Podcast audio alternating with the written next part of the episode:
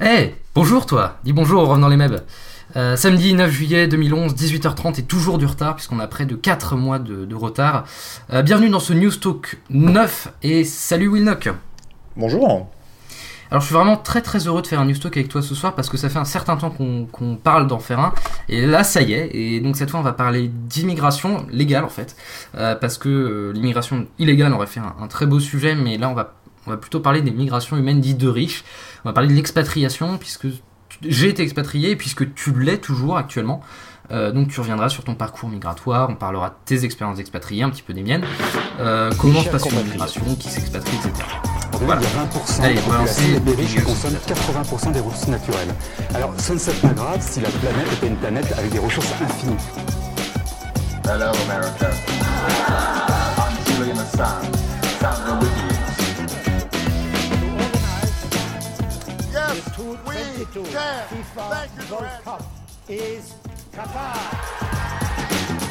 Je suis aware. Je me suis réveillé. Euh, quand tu te réveilles, tu te dis mais qu'est-ce que je fais dans, ce...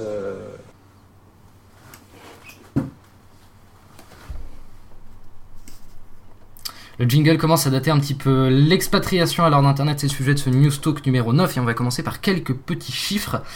Euh, puisqu'on estime à 200 000 le nombre de Français qui travaillent à l'étranger euh, envoyé, enfin, et envoyé par une entreprise, euh, par une entreprise française pour s'expatrier de manière pas vraiment volontaire.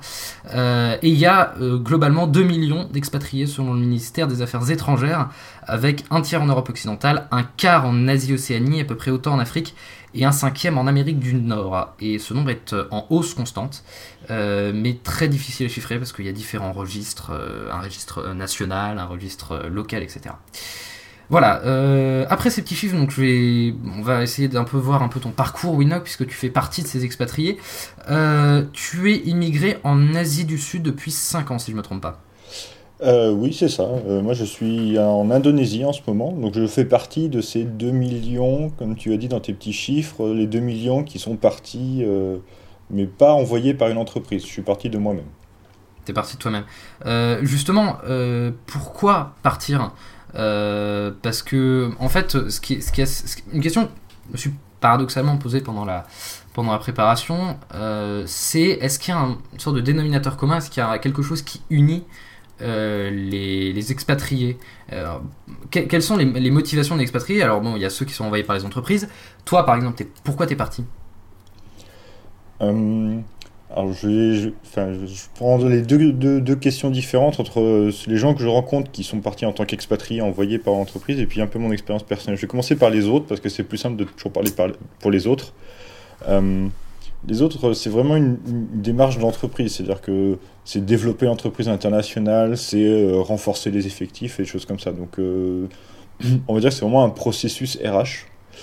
Après, mais le, la, la, personne en question, euh, elle a aussi une volonté de partir ou c'est généralement la plupart du temps subi? Ah non, c'est. Euh, à l'heure actuelle, euh, les personnes que, que, je rencontre le plus, c'est vraiment c'est les personnes qui ont vraiment, on va dire, fait candidature. Un peu comme. comme se faire muter en disant bah voilà moi je veux pas me faire j'étais en centre-ville je vais me faire muter en province et ben là c'est ils disent bah non je vais me faire muter en, en grande province en dehors donc euh, non, c'est rarement euh, subi euh, parce que l'expatriation, c'est quand même une étape quand même assez difficile. Donc si quelqu'un y va en traînant les pieds, c'est quand même assez dangereux au final. Donc vaut, mieux, vaut mieux pas. Bah après, expatrié.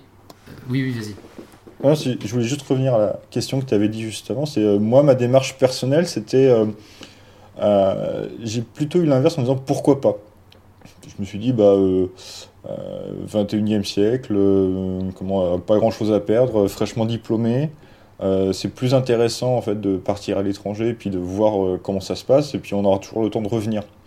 Mm. Et puis aussi en France il y a quand même aussi une forte tradition de les volontariats. C'est-à-dire qu'il y a toute cette démarche de. c'est principalement le ministère des Affaires étrangères qui a mis ça en place. C'était un peu les anciens CSNE, c'était un peu tous les volontaires euh, internationaux en entreprise, en administration. Donc euh, bah, ça facilite quand même beaucoup la, la première expérience. Donc c'était plus intéressant de, pour moi de trouver une position à l'étranger par cette démarche plutôt que euh, bah, de, de, rester en France en fait. mais à, l'époque c'était en 2006. Alors, je ne vais pas te demander d'être sur le divan et de me raconter ta vie, mais est-ce que c'est est -ce c'est arrivé à une sorte de tournant dans ta vie? Est-ce qu'il y, a, je ne veux pas rentrer dans les détails, mais est-ce qu'il y a une sorte de motivation extérieure en rapport avec ta vie personnelle qui t'a vraiment poussé à partir? Euh, Alors, à l'heure actuelle, je dis oui, mais en fait, à l'époque, je pouvais pas. Euh, c'est-à-dire que maintenant, je pourrais dire oui parce que euh, je regarde un peu la France ou le parcours que j'ai fait d'une certaine façon. Donc, ça, c'est la fausse réponse que je donne à l'heure actuelle. Il faut pas, faut pas le dire. Mais euh, à l'époque, non, sans plus. C'était vraiment plus euh, une démarche de dire euh, bah, pourquoi pas. C'était vraiment un peu le je mets un pied dans la porte et puis on va voir où ça amène. Je pensais vraiment pas, enfin là ça fait donc depuis 2006, je pensais vraiment pas que ça allait durer aussi longtemps. J'avais, je m'étais jamais dit, voilà, une expérience, et puis après je rentre, je m'étais dit, bah, on, on, essaye. Et, et puis au final, je me rends compte que ça fait 5 ans. Mais, mais euh, les, les, autres, les autres expatriés, euh, alors bon, moi je, je sais que l'expatriation était due, euh, enfin c'est pas moi qui ai décidé l'expatriation, mais il y, y, a plein de facteurs. Mais est-ce que cette complexité des facteurs, tu la retrouves chez les autres euh, expatriés ou est-ce qu'il y a une, une, En gros, tu as parlé de ceux qui, euh, avec les, les, migrations économiques, des, les, les, fameux 200 000, et ta propre expérience, est-ce qu'il y a d'autres cas d'expatriés, d'autres motivations? Bah, en dire dans les 200 000, c'est vraiment. Enfin, moi, ça, c'est ce que j'identifie un peu comme les processus RH. C'est-à-dire que, euh, bah, voilà, euh, la banque, euh, enfin, BNP développe son activité worldwide, un peu comme HSBC enverrait un patron singapourien pour être responsable de HSBC en France. Enfin, bon, je pense pas que ce soit le cas actuellement, mais en fait, il y a vraiment ceux qui sont envoyés par, euh, dans un cadre on dire, euh, très propre, euh, très, très académique d'entreprise ou d'administration. Mais, ça, mais ça, tu m'as dit que c'est 200 000, donc c'est pas les 2 millions. Ça, c'est les petits. Après, les, les 2 millions, c'est vraiment.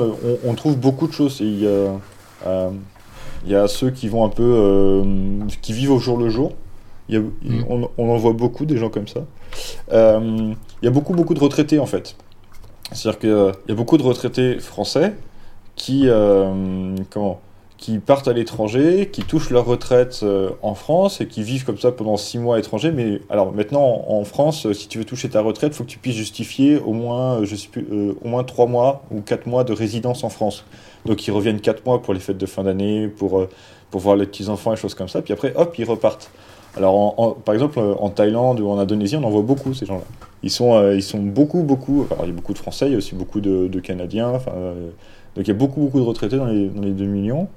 Après, je dirais qu'il euh, y a aussi toute une population, on va dire, un peu roulante. on va dire les, étudiants en Erasmus qui font, comment, qui font la route de la soie. Et ça, je pense que c'est aussi inclus dans ces 2 millions il y a, aussi un cas, je pense, qu'il faut, qu'il faut prendre en compte, c'est le cas de, de je suis français, je rencontre par exemple une japonaise ou je sais pas quoi et je vais vivre au Japon. Ouais, ouais, bah ça c'est même. Euh, on va dire, oui, voilà, ça c'est le cas le plus classique. C'est-à-dire, euh, je, fais mes je fais mes études en Espagne, euh, je rencontre comment, une espagnole, on continue comme ça, puis hop, on se retrouve à être en Espagne. Et puis bon, ça pareil avec tous les pays comme ça. Ah, mais alors, justement, dans ce cas, c'est Erasmus, ça a beaucoup aidé, justement, pour ça. Ouais. Mais, mais typiquement, dans ce genre de cas, c'est une expatriation longue durée. Moi, j'ai vécu une expatriation d'un an, euh, donc c'est pas la même expérience. Est-ce que les expatriations avec une durée limitée, c'est fréquent?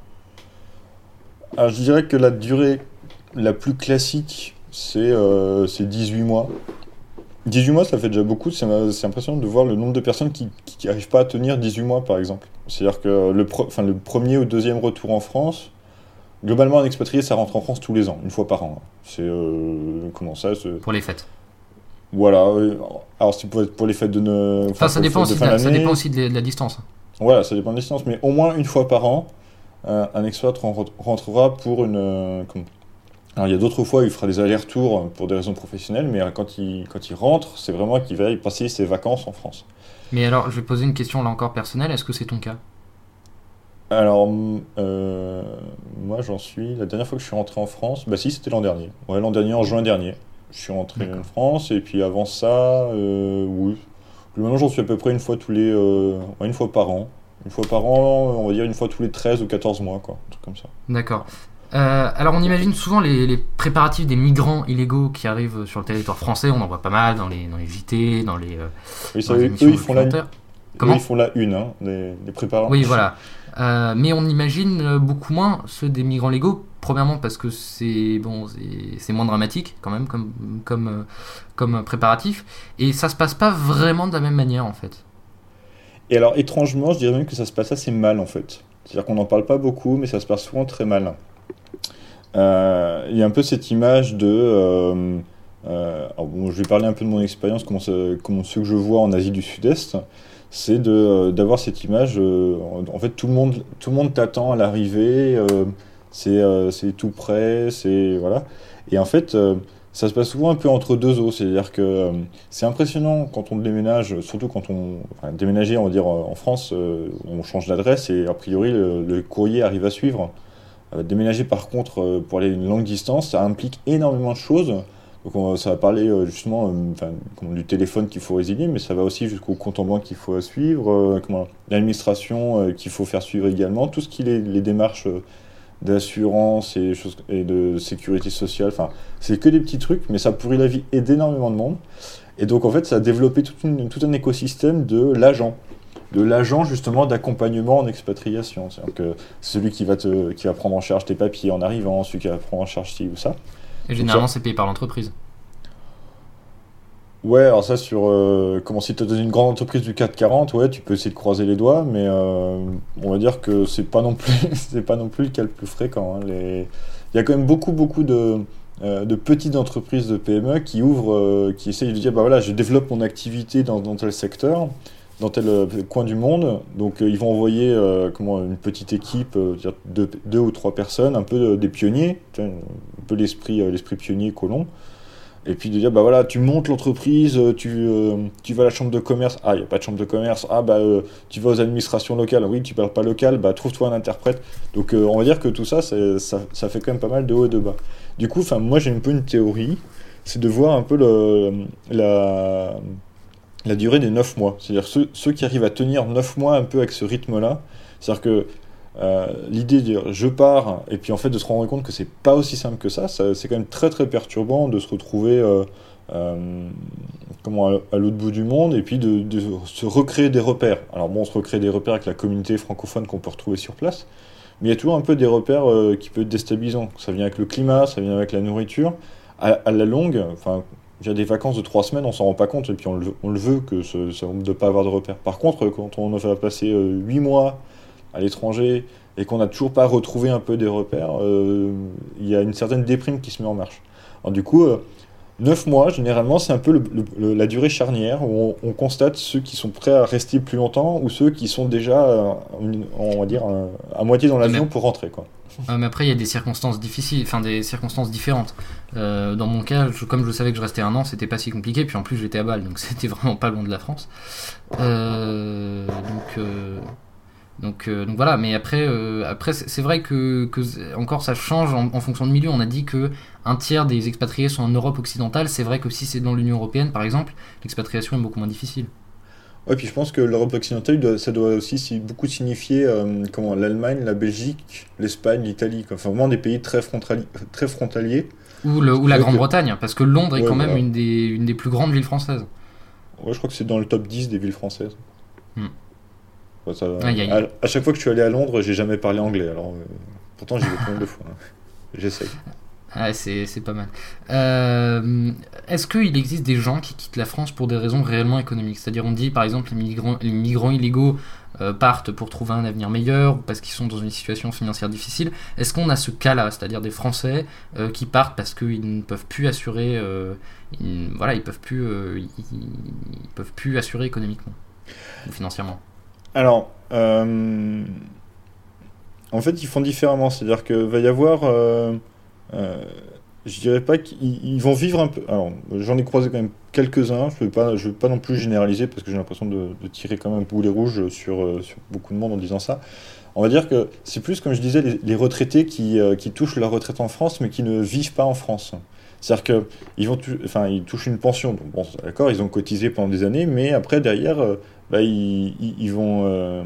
ils vont dans un pays où la vie est moins chère. Ils vont dans un pays où la vie est moins chère, et surtout, par exemple, on prend l'Indonésie ou la, la, Malaisie, et même la Thaïlande, en fait, ils font même des ponts d'or pour des visas retraite. C'est ce qu'ils appellent ça des visas de retraite, enfin des permis de séjour de retraités, pour dire avant tout, c'est venez consommer, venez vivre dans mon pays.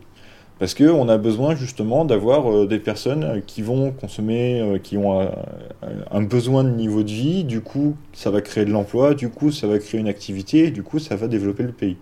Et en fait, à Kuala, alors pas à Kuala Lumpur, mais plutôt Kota Kinabalu, ça c'est en Malaisie, et eh ben il y a, y, a y a, un gros pool, enfin il y a une grosse, une grosse communauté francophone qui doit avoir entre 75 et 80 ans d'âge moyen. Quoi.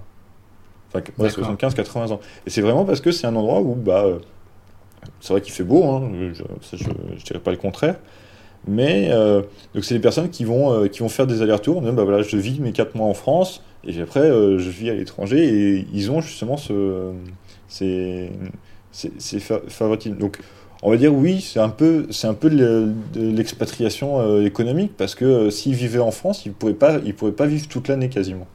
Mais, mais la, plupart du temps, les, expatriés, ils ont, euh, ils ont une vie, euh, comment dire, bien enfin, ils ont sûrement une vie supérieure à la moyenne pour pas mal, sauf ceux qui euh, partent ouvrir, par exemple, un restaurant en plein milieu de, la Patagonie. Mais est-ce que c'est, est-ce que c'est, premièrement, est-ce que c'est flagrant et est-ce qu'il y a une différence entre les retraités et ceux qui travaillent dans le pays? Alors, quand, tu dis justement les, comment, les expatriés qui, sont, enfin, qui ont un niveau de vie un peu supérieur, en fait, de moins en moins, Enfin, euh, je, voulais, je, voulais, un peu casser une mythe.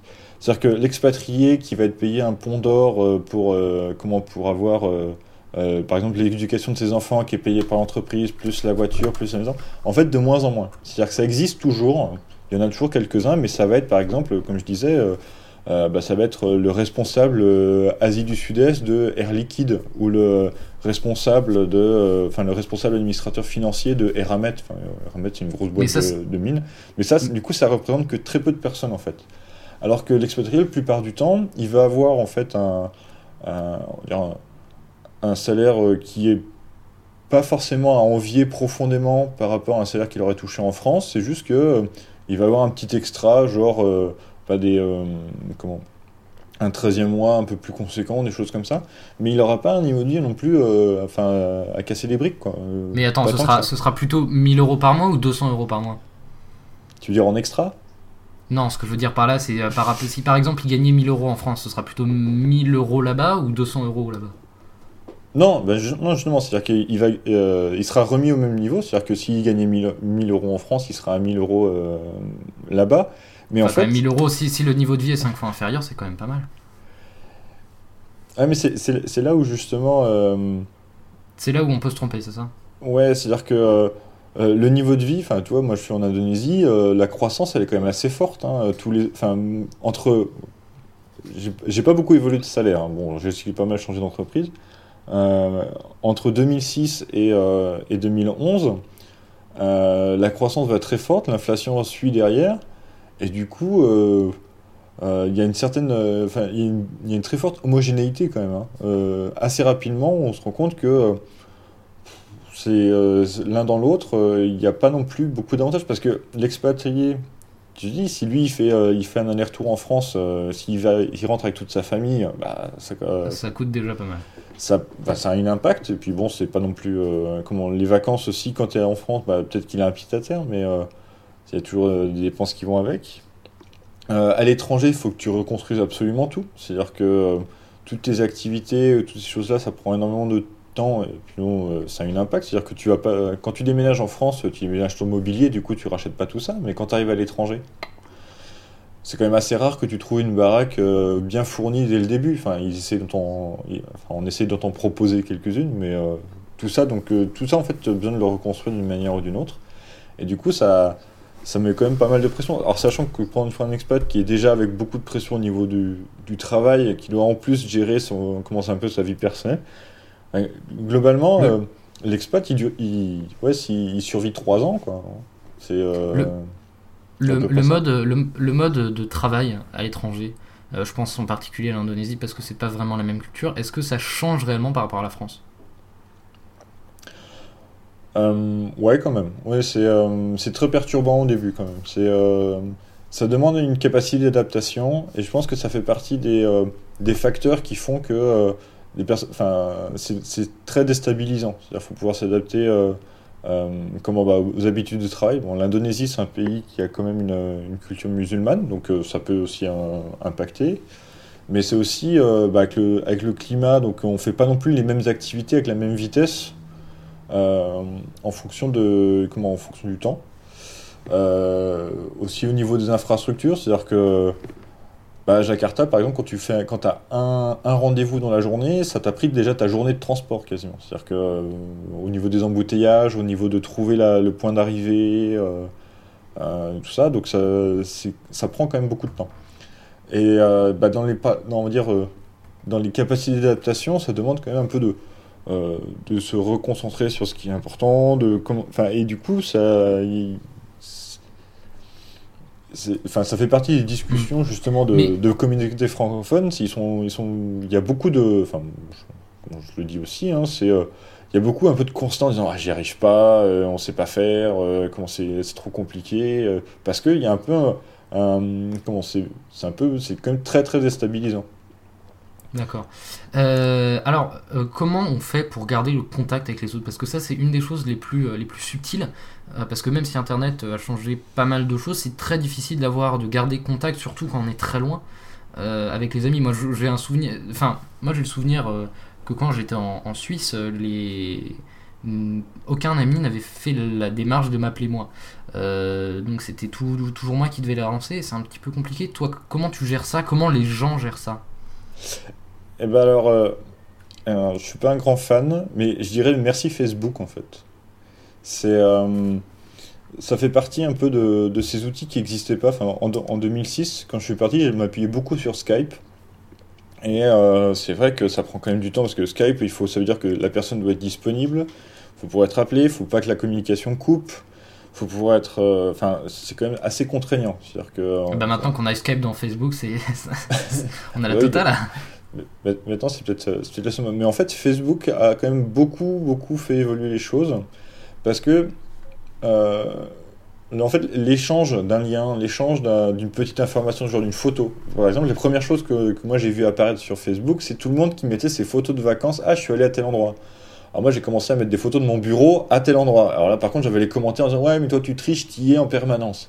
Mais en fait seulement de faire ça, ça a recréé beaucoup de liens pour moi. C'est-à-dire que euh, avant les photos, c'est quelque chose que tu montrais un peu à l'occasion de, temps en temps. Euh, ah, quand, on, euh, voyait physiquement les personnes. Ouais, quand on voyait physiquement les personnes, tu dis, ah tiens, je t'ai pas raconté, je suis allé en vacances à tel endroit.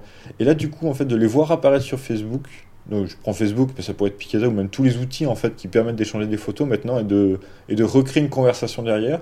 Et ben, du coup, ça aide énormément pour euh, se dire ah mais en fait, lui, je l'ai pas perdu tant que ça de vue parce que je me dis, il est parti en vacances au mois de juin ou un truc comme ça il était à tel endroit, moi j'étais à tel endroit, et du coup ça recrée ce lien.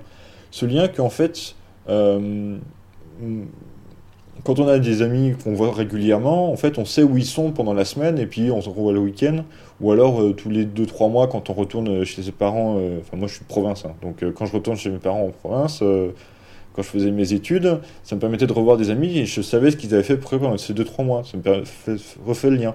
Et ben ça, en fait, c'est la même chose. Donc, euh, je trouve que Facebook, ça m'a beaucoup aidé. Alors bon, j'utilise pas beaucoup pour des photos. Euh, enfin, j'ai beaucoup cloisonné, c'est-à-dire que je partage avec qui je veux, mais euh, du coup, c'est ça recrée pas mal de choses. Alors bon, maintenant, voilà, comme tu dis, il y a Skype dans Facebook, donc ça va être encore plus simple. Tu rajoutes Google+, tu rajoutes Picasa, plus si, plus simple, plus machin. Donc ça, ça aide beaucoup.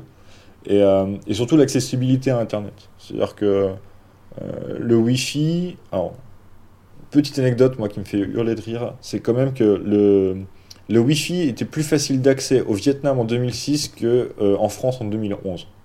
Dommage. Enfin, dommage. dommage. pour la France, quoi. Réellement, c'est qu'en fait, euh, il y a eu un saut, y a eu un saut technologique. C'est-à-dire que, euh, enfin, en Asie du Sud-Est, hein, Thaïlande, Cambodge, Vietnam, Indonésie beaucoup, c'est-à-dire que le téléphone, euh, comment, la ligne, la ligne à la maison, il n'y a pas de téléphone, tout le monde est sur portable. Et en fait, tout le monde, il a le câble pour avoir la télévision. Et du coup, sur le câble, eh ben, c'est comme ça que tu, euh, que tu obtiens ton Internet. Et c'est comme ça qu'en fait, comme tout le monde, tous les cafés vont avoir une télé pour diffuser un match de foot. Alors, généralement, ils, diffusent la Champions League et, les matchs euh, comment, de, de, la, de la Barclay League, là. Et bah du coup, ils ont le câble, donc ils ont Internet, donc ils ont le Wi-Fi. Et du coup, tu trouves le Wi-Fi dans tous les, dans tous les petits cafés, mais même euh, au fin fond de Danang, euh, au Vietnam, dans, dans, les rizières, tu trouves Internet. Et du coup... C'est pas mal.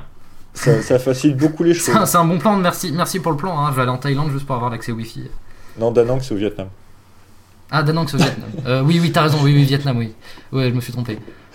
Mais, euh, mais, ah, mais ça, ça c'est le. Il y a tous les. Je dirais même que faut même plus avoir peur à l'heure actuelle. Alors, je dirais pas la 3G. La 3G, j'en suis pas. Je pense pas que ce soit un truc euh, qui soit. Euh, parce que bon, t'as la 3G dans tel endroit, la 3G dans tel autre endroit, j'ai pas l'impression que ce soit très uniforme. Par contre, le Wi-Fi, dès que tu vas dans un, dans un hôtel, mais même une guest house au fin fond de Siem Reap, bon, j'ai vécu quand même 6 mois à Siem Reap, donc je connais, mais euh, même une guest house, un petit coin où tu te dis, waouh, c'est plein de moustiques, il donne une moustiquaire, choses comme ça, et eh ben, même là, tu vas voir le Wi-Fi. Qui dit Wi-Fi dit, alors tu auras une communication qui va un peu ramer, mais Facebook, normalement, ça ne demande pas beaucoup. Bon, je pourrais parler de Facebook, mais de tous les outils un peu sociaux qui permettent de faire ça, euh, en, en 5 ans, ça c'est quelque chose euh, qui recrée beaucoup de liens. Et les expatriés se sentent moins seuls, tu l'as senti ou pas?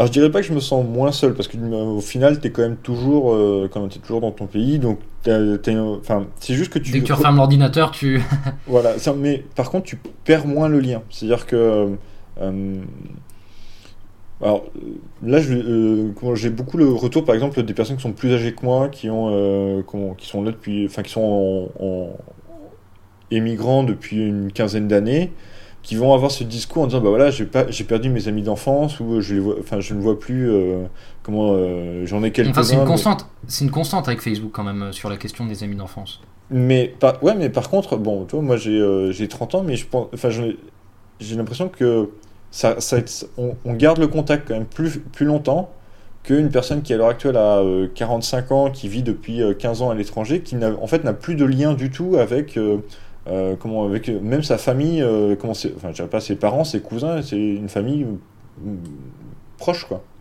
Parce que ça, les a vraiment coupés pendant trop longtemps. Alors que moi justement je pense hein, avec la génération que comment des outils qu'on a à l'heure actuelle, ça permet justement de pas se sentir trop loin quoi.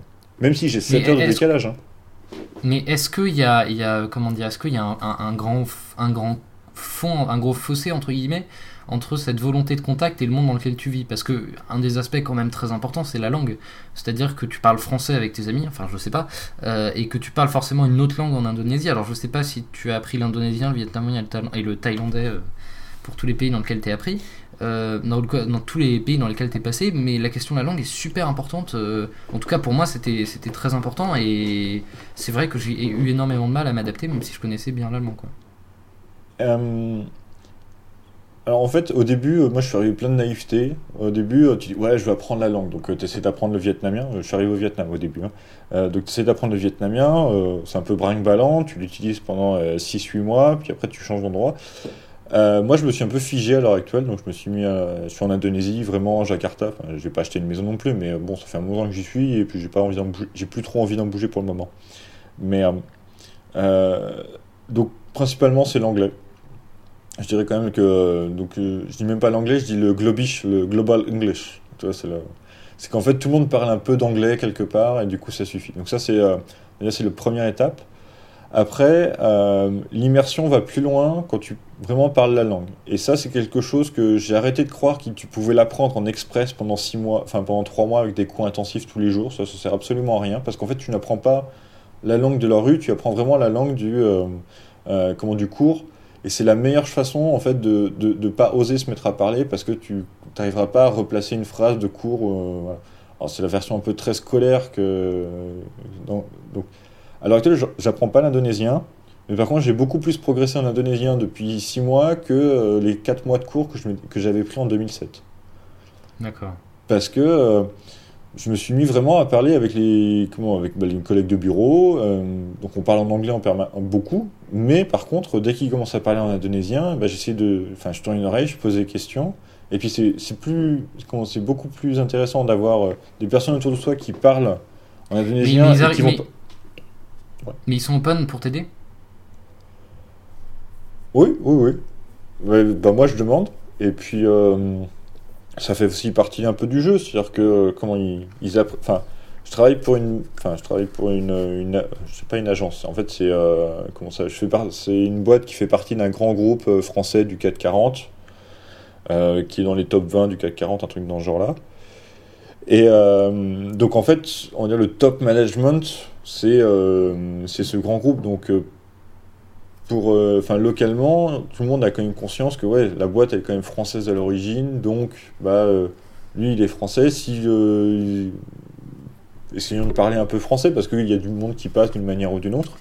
Donc, mais j'ai quand même, enfin, j'ai bossé pendant un temps dans une boîte néerlandaise, c'était pareil, c'est-à-dire qu'il n'y a pas de, il n'y a pas de problème à à avoir des personnes qui travaillent un peu euh, avec une langue étrangère, parce que pour eux, en fait, ils le voient comme ça. C'est-à-dire qu'il y a beaucoup de mails qui se font en indonésien, beaucoup de, documents qui sont en indonésien, mais par contre, quand il y en a qui sont en anglais, bah, ça fait partie de la vie de tous les jours. C'est, euh, mm.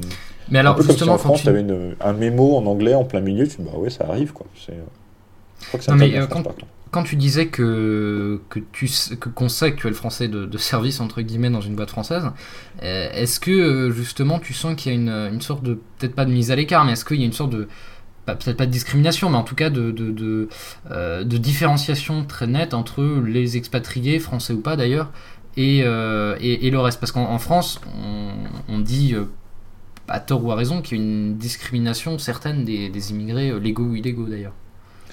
Euh, ouais, bah, comment il n'y a pas non plus, euh, n'y a pas de mystère. Euh, oui, beaucoup hein, quand même. Ça reste, alors, je, vais de m'envoyer des fleurs. Bon, j'ai tendance à dire que avec le temps, ça, ça se diminue. C'est-à-dire que quand tu restes trop, enfin quand tu restes suffisamment longtemps dans une entreprise, bon bah voilà, tu commences à, les gens commencent à te connaître et du coup ça, ça facilite un peu la communication. Du coup, je pense que avec le temps, un petit peu moins désormais, mais au début, ouais, beaucoup. C'était quoi, le euh, méchant colon? Ouais, colon, c'est un peu, un peu méchant, mais oui, ça. Euh, non, mais c'est. Non, non, en fait, quelque chose. Alors, euh, ça, j'ai beaucoup, comment je l'avais, j'ai beaucoup bagarré là-dessus. C'est quand ce qui s'est passé, c'est que je suis arrivé un peu comme sur un cheveu sur la soupe, sur demande.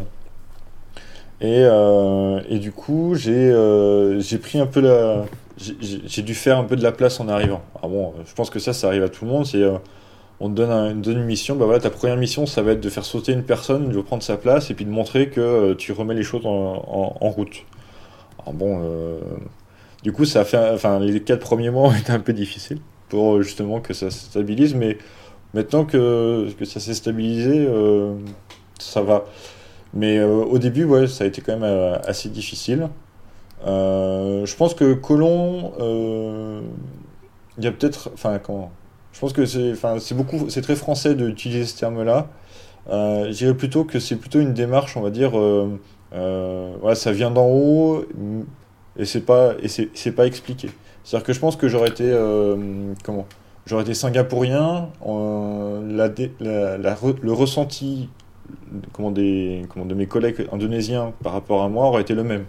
J'aurais été euh, indien, j'aurais été. Euh, comment. Euh, c'est l'étranger, quoi, c'est pas le français. Ouais, je pense que ça aurait été beaucoup plus l'étranger. Bon, après, c'est toujours très difficile de, de, stigmatiser, mais ça vient aussi peut-être aussi avec la caricature, c'est-à-dire que. en France, on a différentes caricatures par rapport à un Belge, un Italien, c'est aucun racisme, hein. c'est juste qu'on a beaucoup d'images d'épinal mm. de, de, enfin, les, comment, tous les, les, gadgets euh, comment, euh, qu'on a autour. Ouais, les, les, idées, euh, les, les, clichés. Voilà. voilà, les clichés, j'ai retrouvé le mot. Et du coup, euh, c'est la même chose. C'est-à-dire que moi, quand je suis arrivé, bah voilà, je représentais un peu un cliché de qu'est-ce que c'est que la France. Bien sûr, on m'a tous mm. demandé Ah, tu viens de Paris, euh, montre-moi une photo de la Tour Eiffel. Donc, hein, j'ai dû expliquer que non, je venais pas de Paris, je venais de Dijon. Alors, quand essayes de dire Dijon, hein, on commence à dire c'est quoi Dijon? Alors, heureusement, il y a eu le film Camping qui a bien marché en Asie. Et tu sais, dans Camping, à un moment, ils disent euh, Tu connais Dijon? La moutarde, ouais. Voilà, il y a la moutarde. Donc, du coup, j'ai été obligé de rapporter de la moutarde. pour leur dire, bah voilà, ça, ça vient de Dijon, ça vient de... Euh, mais du coup, en fait, c'est avec ces démarches-là où on dit bah non, voilà, je suis pas non plus euh, le gars de Paris euh, plein de clichés. J'essaie de montrer que tu es un peu différent. Mais ça, mm. enfin, ça prend, ça prend du temps. Et puis, alors, je dirais qu'au début, au début, quand je suis arrivé, j'étais beaucoup plus sur la défensive que désormais. C'est-à-dire que désormais, bah voilà, j'ai appris justement à ce qu'on me pose beaucoup de questions, à être vu comme étant l'étranger, et, et, ça s'apprend, hein, je pense. Et au bout d'un moment bah euh, maintenant je, je, prends ça euh, même naturellement quoi. Alors qu'au début j'étais beaucoup beaucoup sur la défensive où j'avais cette impression en disant eux enfin les locaux vont, sont là pour m'étrangler euh, un peu comme cette image qu'on a en France de dire voilà on a peur de l'étranger avant tout quoi. Mais est-ce que est-ce que les groupes francophones et est-ce que les groupes francophones et l'ambassade de France jouent ce rôle un petit peu de, euh, de rassureur, de, euh, de, de, pas peut-être pas de repli sur soi, mais en tout cas de, de un, aspect de bah, si vous êtes, si vous devez subir euh, des mauvais regards, on est, on est là un petit peu pour, pour vous donner une sorte de familiarité certaine, c'est-à-dire de vous remettre un petit peu dans, dans le cocon habituel, quoi. Je m'exprime peut-être peut mal à la question. Ouais, non, alors je, non, je comprends la question. Mais alors, donc en fait, c'est pas la mission de l'ambassade de France, c'est qu'il le fait pas du tout. D'ailleurs, je sais même pas ce que fait l'ambassade de France, je la plupart du temps. Euh, mais par contre, euh, naturellement, oui, il se recrée une diaspora. C'est-à-dire que par pays, il y a toujours une diaspora qui va se mettre en place. Euh, comment, donc on, ça, alors ça passe beaucoup par d'associations, enfin des groupements d'entrepreneurs, des groupements de, comment généralement c'est autour des lycées francophones ou des lycées internationaux qui se mettent en place la France a quand même euh, beaucoup, beaucoup de lycées euh, internationaux francophones euh, dans tous les pays. Hein. bon, bien sûr, en Vietnam, Cambodge, Thaïlande, beaucoup, en Indonésie également. Et du coup, ça, ça crée un peu, ça crée des, des noyaux durs. Ça crée un peu.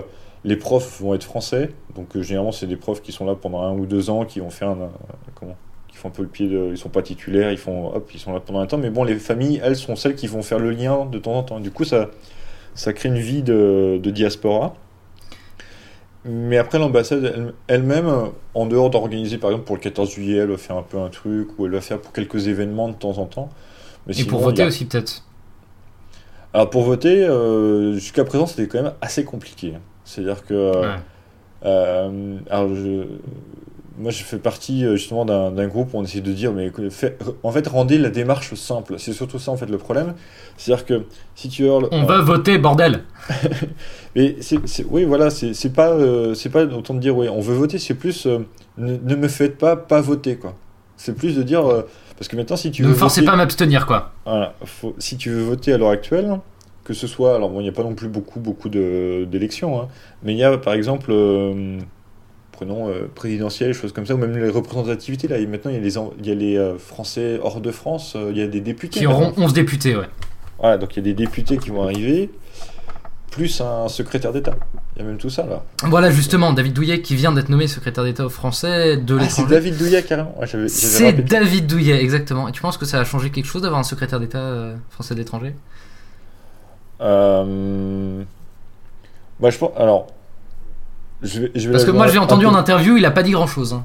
Bah alors David Douillet en lui-même, je, euh, trouve que c'est très démago de mettre un, enfin je vois, vois pas trop quelle, quelle expérience de, de français à l'étranger il a en dehors d'avoir eu des, médailles en Chine aux Jeux Olympiques. Euh, non, c'était à Sydney et c'était à Sydney, mais il, a, il paraît qu'il a pas mal voyagé pendant, pendant sa carrière. Ça, c'est ce ouais, mais bon, une, ça reste une carrière sportif. Il faut quand même voir que la, la, communauté des Français à l'étranger, c'est quand même de, beaucoup des entrepreneurs avant tout. Enfin, donc c'est des personnes qui ont besoin un peu de, euh, d'avoir beaucoup de contacts sur, euh, sur des problèmes, on va dire, de, ouais, d'entrepreneurs, de, de, de, commerce international ou de, euh, ou de, comment, de facilité d'installation. Alors, oui, moi je pense que. Alors, c'est pas plus mal d'avoir quelqu'un. Je pense que c'est toujours quelqu'un qui peut permettre un peu de faire remonter une information. Mais par exemple, tu vois, pour au niveau de l'élection des députés, à l'heure actuelle, il faut s'enregistrer dans le pays de résidence dans lequel tu es quand tu t'enregistres, il faut. Un, ça prend du temps. Alors, déjà, les ambassades, même l'ambassade de France, quand tu es français, il faut prendre rendez-vous et puis ça, ça prend moins 4 mois. Quoi. Donc, euh, pour prendre un rendez-vous pour euh, demander un papier, excuse-moi. Hmm. Donc, euh, ça, donc, ça, on va dire que c'est déjà pas très simple. Ça se fait pas en ligne, on va dire. deuxièmement, quand tu es enregistré, il faut aussi que tu fasses acte comment, de volonté pour dire oui, je veux être mis aussi sur les listes électorales, choses comme ça. Ça, a un temps, c'est-à-dire que c'est pas parce que tu t'enregistres que le lendemain tu es inscrit. C'est-à-dire que je crois que ça, ça doit passer au, au, moins trois mois pour que ce soit vraiment pris en compte. Et mm. puis, c'est toujours pareil, c'est-à-dire que une population d'expatriés, c'est pas des populations fixes. C'est-à-dire que c'est des personnes qui vont être deux ans dans un, comment, dans un, deux ans, on va dire, deux ans à Jakarta. L'année d'après, il va être à Singapour. Donc la proximité va faire que c'est pas très difficile. L'année d'après, il va peut-être bouger à Bangkok. Mais du coup, à chaque fois, c'est au niveau administratif, ça suit pas derrière. Et, et ça, il y a quand même beaucoup de, de populations qui ont ces, enfin, beaucoup d'expatriés ou de migrants qui ont ces, ces choses-là. Enfin, moi, seulement en 2010, j'ai changé quatre fois de pays pour des raisons professionnelles à chaque fois. C'est-à-dire que mon entreprise me dit, bah voilà, on a besoin de toi à tel endroit, on, a, on évolue sur un autre projet à tel endroit, et puis il se passe ça. J'ai passé euh, Vietnam, Cambodge, Thaïlande euh, seulement euh, en 2010. Et donc à chaque fois, bah, c'est pas possible de suivre ce qui se passe, quoi. Enfin, de tout ce qui est la démarche administrative. Comment ça se passe le retour en Europe? Alors toi, je sais que t'es pas encore retourné, euh, enfin encore, je sais pas, mais t'es pas, t'es, toujours expatrié. Euh, moi, je sais que dans mon cas, euh, il y a eu plusieurs mois avant de me remettre du retour. Mais quand tu vas, par exemple, actuellement, tu es en, tu es en, tu es dans les Pays-Bas. est-ce que le contact à nouveau avec la culture européenne te fait un effet spécial? Le fait de parler, alors peut-être pas en Hollande de pouvoir parler français, mais en tout cas d'avoir des, repères plus, européens. Ouais, là c'est un peu spécial, c'est vrai que là, euh, à l'enregistrement, je suis, quand je suis aux Pays-Bas, donc c'est euh, c'est juste temporaire, euh, je retournerai en Indonésie bientôt.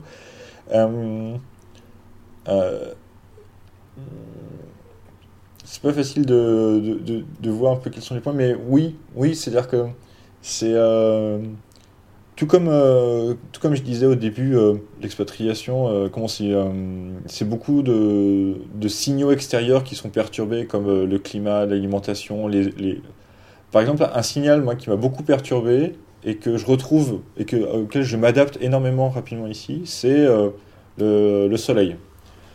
Prends exemple, l'Indonésie, on est sur l'équateur, donc c'est 6 heures de jour, enfin c'est 12 heures de jour, levé à 6 heures le matin, coucher du soleil à 6 heures et donc 12 heures de nuit. Et donc en fait, et ça toute l'année. C'est-à-dire qu'il n'y a pas trop de différence entre l'été et l'hiver parce que euh, tu es sur l'équateur, donc globalement tu as toujours cette sensation-là.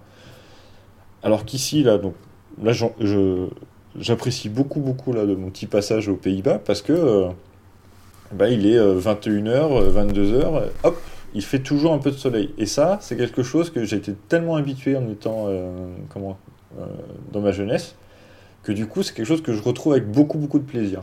Et qui m'a beaucoup et qui me perturbe je pense toujours autant en Indonésie. C'est-à-dire que arriver le matin qui fait grand jour même fait des fois très chaud. C'est-à-dire que tu arrives au bureau il fait 7h30 il fait euh, un soleil de fou parce que le soleil est déjà haut.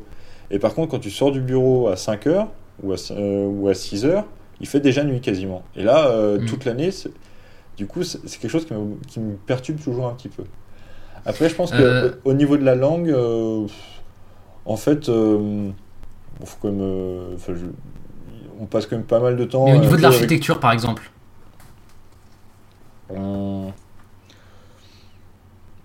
Ouais, on retrouve des repères, on retrouve beaucoup de repères. Et puis, euh, c'est vrai que quand je rentre en France aussi, j'ai tendance à retourner un peu dans, dans, mes, dans ma zone d'enfance, donc enfin, retourner en Bourgogne.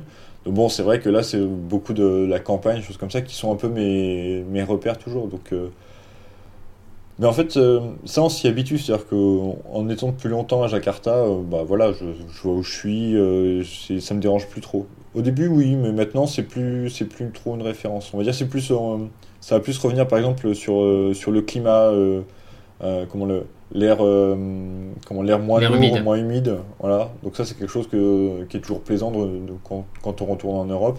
c'est aussi parce que c'est comme ça que été habitué. Après. Euh, au niveau, par exemple, la ville, la ville, je dirais pas que c'est pas tant au niveau de l'architecture, c'est plus au niveau de euh, la, taille de ville. C'est-à-dire que tu prends euh, Singapour, Bangkok, Jakarta, Ho Chi Minh également, hein, enfin Saigon, c'est des villes qui ne sont pas vraiment à taille humaine. Hein. C'est, bon, on, en, voit les photos, mais quand on y est également, c'est, on, on, se sent petit un peu au milieu de tout ça. Et puis avec le climat en plus, du coup, ça fait, ça fait une ville très, très étouffante. Alors je dirais même que Jakarta, c'est une ville qui est très particulière, il n'y a pas un seul parc. dans toute la ville. C'est-à-dire que t'imagines, enfin tu prends tous les parcs, tous les parcs de, de, Paris et tu mets des, des, des, grands buildings à la place et voilà, c'est à peu près Jakarta. Donc c'est ça rend une ville assez étouffante. Et du coup,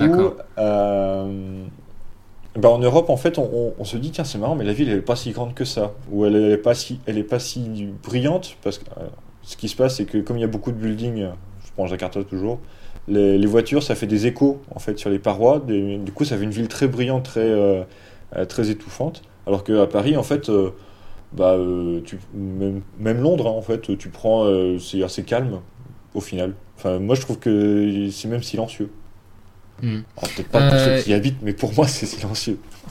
Ouais, alors bon, moi, il y a une particularité que j'ai retrouvée, alors là encore, hein, c'est du retour, c'est que euh, c'est peut-être dû au fait que je l'ai passé qu'une seule année, c'est que euh, quand je suis retourné assez rapidement, j'ai eu l'impression, en regardant, enfin en faisant des flashbacks par rapport à cette période, j'ai eu l'impression que c'était irréel, que je l'ai pas vécu en fait probablement parce que j'ai pas gardé de contact là-bas, mais c'est vrai que quand j'y repense, j'ai pas eu l'impression d'avoir vécu et d'avoir toujours vécu euh, là où je vis, c'est-à-dire à Paris, quoi. Je sais pas si toi tu as eu la même impression, mais. Hum, alors en fait, moi il y a une scène dans l'auberge espagnol qui est très vraie, je trouve. J'aime beaucoup ce film de l'auberge espagnol que j'ai vu avant de partir, hein. donc euh, on peut près des dates, euh, c'était en 2000, enfin l'auberge espagnol quand même assez vu. Et en fait dans l'auberge espagnol, storytelling, storytelling, quand il revient, il y a sa mère qui lui pose la question et alors raconte. Et lui, il a cette réaction de dire bah quoi, euh, j'ai rien à raconter. Attends, c'est voilà quoi, c'est fait. Et, et, en fait, je dirais que c'est tellement vrai parce que moi, c'est ce qui m'est arrivé également. C'est-à-dire que euh, en 2000, euh, ouais, 2007, c'était la première fois que je revenais. Donc, je venais de passer un peu plus d'un an à l'étranger, entre le Vietnam et le Cambodge. Et, euh, et, je rentre, et puis euh, donc j'étais chez mes parents, j'étais des amis, pareil, et puis euh, ils me disent bah allez raconte, et je savais pas quoi raconter en fait. Ouais, tu sais pas par où commencer, il y a tellement de tu choses. Sais à pas Par, tu sais pas par où commencer. Et en fait, que, alors, moi j'en parle, je pose toujours un peu les questions, un peu que ce soit à l'étranger ou en France, avec les personnes qui ont eu un peu ce même phénomène. Et je pense que déjà, c'est un phénomène que je retrouve un peu assez, assez fréquemment, c'est-à-dire qu'on sait pas par quoi commencer. On peut pas dire, bah ouais, bah j'ai eu un week-end ci, j'ai travaillé ci, j'ai fait ça, parce que on n'arrive pas à raconter la vie de tous les jours, parce qu'on dit, bah ouais, bah le matin, quand je me lève, euh, j'achète, euh, au lieu d'acheter un croissant, bah euh, j'achète un, un mi-goreng. Un mi-goreng, tu vois, ça va être des, des pâtes, comment, comment, des, des pâtes ouais, braisées, enfin, ou un truc comme ça. Ou, tu peux pas. Ça, ça, doit, oh, ça, ça doit être bon, ça. Ouais, mais tu, tu peux pas tu peux pas expliquer en disant bah voilà euh, euh, pour le déjeuner bah au lieu de prendre un sandwich comme tu ferais en France alors je sais pas euh, tu prendrais un sandwich dans n'importe quelle brasserie tu dirais bah ouais là j'ai eu un, jus de goyave et, et, des brochettes de poulet avec de la sauce de la sauce cacahuète. Parce alors, justement... ça c'est ta vie de tous les jours et t'arrives pas à la réexpliquer. Moi c'est ce qui m'est un peu arrivé et je pense que maintenant j'arrive un peu à, à extirper un petit événement anodin pour moi, mais qui est important de savoir raconter. Mais bon, je pense que hmm. c'est aussi parce que je me place beaucoup en disant maintenant, il faut que j'arrive à trouver qu'est-ce que je vais pouvoir raconter quand je vais rentrer. Euh, je triche un peu en faisant ça, mais euh, par exemple, euh, la dernière fois que je suis rentré, j'avais. Oh, ça m'a pris un temps fou, mais j'ai essayé d'organiser un repas vietnamien à la maison. Alors bon, hmm un repas vietnamien, c'est sympa quand tu as les matières premières, mais euh, trouver en France les matières premières pour faire un repas vietnamien, euh, en fait, tu tires les cheveux beaucoup plus que tu. c'est pas si simple que ça. Alors, tu essaies de faire ça, puis après, tu, tu, poses les baguettes, tu poses le bol de riz, tu poses les baguettes, tout ça. Et là, tu as, tout le monde qui te regarde avec des grands yeux en disant Mais ah ouais, mais comment on se débrouille là? Tu peux pas me donner une fourchette et un couteau? Et là, tu, là, tu commences à leur dire Bah ouais, mais moi, c'est ça qui m'est arrivé le premier jour. Je suis sorti de l'aéroport, j'ai posé mes bagages dans, un, dans une guest house, et puis du coup, j'avais faim, et puis on m'a donné euh, comment, une soupe avec, euh, comment, avec de la viande dedans, avec euh, des morceaux, un bol de riz et des baguettes. Et tu dois manger ça, quoi. Et c'est là où tu réapprends un peu à expliquer, mais en fait, c'est quoi cette vie à l'étranger qui devient en fait ta vie de tous les jours?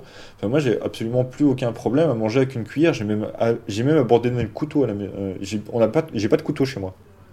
J'ai des, couteaux, j'ai des couteaux pour cuisiner, mais comme le couteau c'est quelque chose que en France on utilise pour manger pour la viande, pour, mais en hmm. fait, euh, la cuisine indonésienne, ou même la Tout est déjà tranché C'est déjà c'est tout émincé, c'est beaucoup, beaucoup d'émincé, beaucoup de soupe, euh, c'est beaucoup de.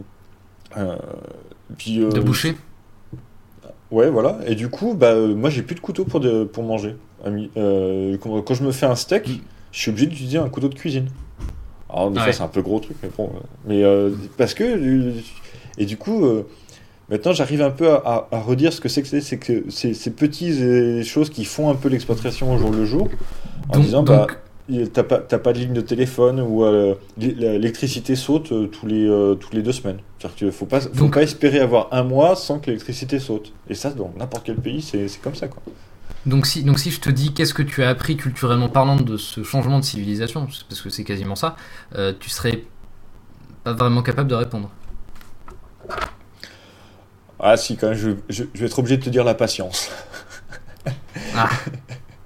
Et ça, je pense que euh, en tant que Français, on est très énervé, on est très... Euh, je peux le dire vraiment en tant que Français parce que là, ça fait une semaine que je suis avec des, euh, avec des, des Néerlandais et c'est vrai qu'ils sont quand même beaucoup moins stressés que les Français. Donc, euh, moi, quand je suis arrivé, j'avais l'impression d'être une tornade et que tout le monde autour de moi bougeait au ralenti. Et puis, euh, depuis que je me suis un peu mis, attends, mais en fait, il faut y aller plus lentement, il n'y a pas de. Adapte-toi au, au, tempérament local. Et, en fait, oui, tu apprends. L'efficacité reste, vraiment la productivité reste, mais la patience, par contre, ouais, ça aide. Ça, c'est quelque chose que j'ai, que j'ai vraiment appris. Et alors c'est marrant parce que j'en parlais avec un, avec un professeur de littérature indonésienne et qui m'expliquait que euh, enfin, il était littérature, un peu philosophe, et puis euh, je pense qu'il il était aussi un peu la tête dans les nuages. Et il m'expliquait, mais tu sais, en Indonésie, euh, pendant très longtemps, euh, le, le, la terre nous donnait à nous-mêmes, à notre population, suffisamment. C'est depuis que l'homme blanc est arrivé. Bon, il était parti un peu sur les. Mais il disait, c'est depuis que euh, on est devenu trop nombreux qu'on est obligé de travailler. Mais avant, on avait suffisamment de fruits dans les arbres, on avait suffisamment de poissons. mais c'est une constante dans beaucoup de pays, hein, en même temps. C'est notamment le cas pour parler d'un espace aujourd'hui français, la Nouvelle-Calédonie. C'est-à-dire qu'avant, le peuple kanak, ils avaient. c'est d'ailleurs assez frappant parce qu'on a des copains là-bas, euh, les, les, les, gens ont juste à tendre la main et ils ont un fruit de la passion qui leur tombe dans la main. Quoi. Euh, donc, euh, donc après, quand, quand les, quand, forcément, quand les colons sont arrivés, ils ont dû un peu se bouger les fesses et c'était assez difficile culturellement de le faire. Quoi. Mais, et, puis en, même temps, enfin, moi ce que je regarde un peu à l'heure actuelle, c'est je me dis, mais enfin, si tout ça pour ça, est-ce qu'il fallait vraiment bouger autant pour obtenir. parce qu'en en fait, ça suit un flot, c'est peut-être. Enfin, naturellement, ça, ça avance. quoi. Et du coup, moi, j'ai arrêté, j'ai arrêté de me battre contre des moulins à vent en me disant, ouais, faut que ça avance plus vite, faut que euh, j'arrive à, à, à, sortir mes, mes, rapports ou mes lignes de compte plus rapidement ou à sortir mes, euh, mes, études, mes études électriques. Je fais de l'électricité. Euh, des choses comme ça. ah, je sens, je sens avoir deviné l'entreprise en question. Ouais, bon. C'est pas, pas gravissime non plus. c'est pas gravissime. Et, euh, et du coup, euh, depuis que. En fait, en, s'adaptant plus facilement quand même un peu au tempérament, au rythme de vie, mm. euh, on n'y perd pas. enfin, déjà, on, bah, on gagne un petit peu en, en reconnaissance. On dit, bah voilà, tu n'essayes pas non plus de, de, toujours nous dire ce qu'on doit faire. Mais surtout, il y a. voilà, on, on, absorbe un peu plus l'esprit local, quoi. Ah bon, moi, j'ai toujours été qu'en Asie du Sud-Est. Au final, je fais pas beaucoup de différence, par exemple, hein, entre le Vietnam, la Thaïlande, l'Indonésie. À part la euh, langue. À part la langue, vraiment au niveau euh, méthode de travail, on va dire vie, enfin vie, vie d'entreprise et même vie comment et même globalement la, comment, la, vie de tous les jours, c'est quand même très très proche. Hein. C'est il y a, y, a, y a, un niveau de différence euh, quand même qui est très fort, par exemple entre le Cambodge, enfin entre le Laos et, euh, et Singapour, oui, il y, a un niveau de vie qui est très différent. Mais euh, des fois, je me dis que c'est pas c'est pas pire, par exemple, qu'entre qu'entre Paris et puis un petit village de la Creuse, quoi. Hmm. Un petit village de la Creuse, ils n'auront pas Internet, ils s'en fichent, ils regardent, ils regardent toujours les mêmes chaînes, ils se baladent en tracteur comment toute l'année, et puis voilà. Et c'est exactement ce qui se passe au Laos hein, également. Euh, pour terminer, euh, on a parlé de pas mal de, des problèmes des expatriés. Est-ce qu'on peut parler de problèmes de riches?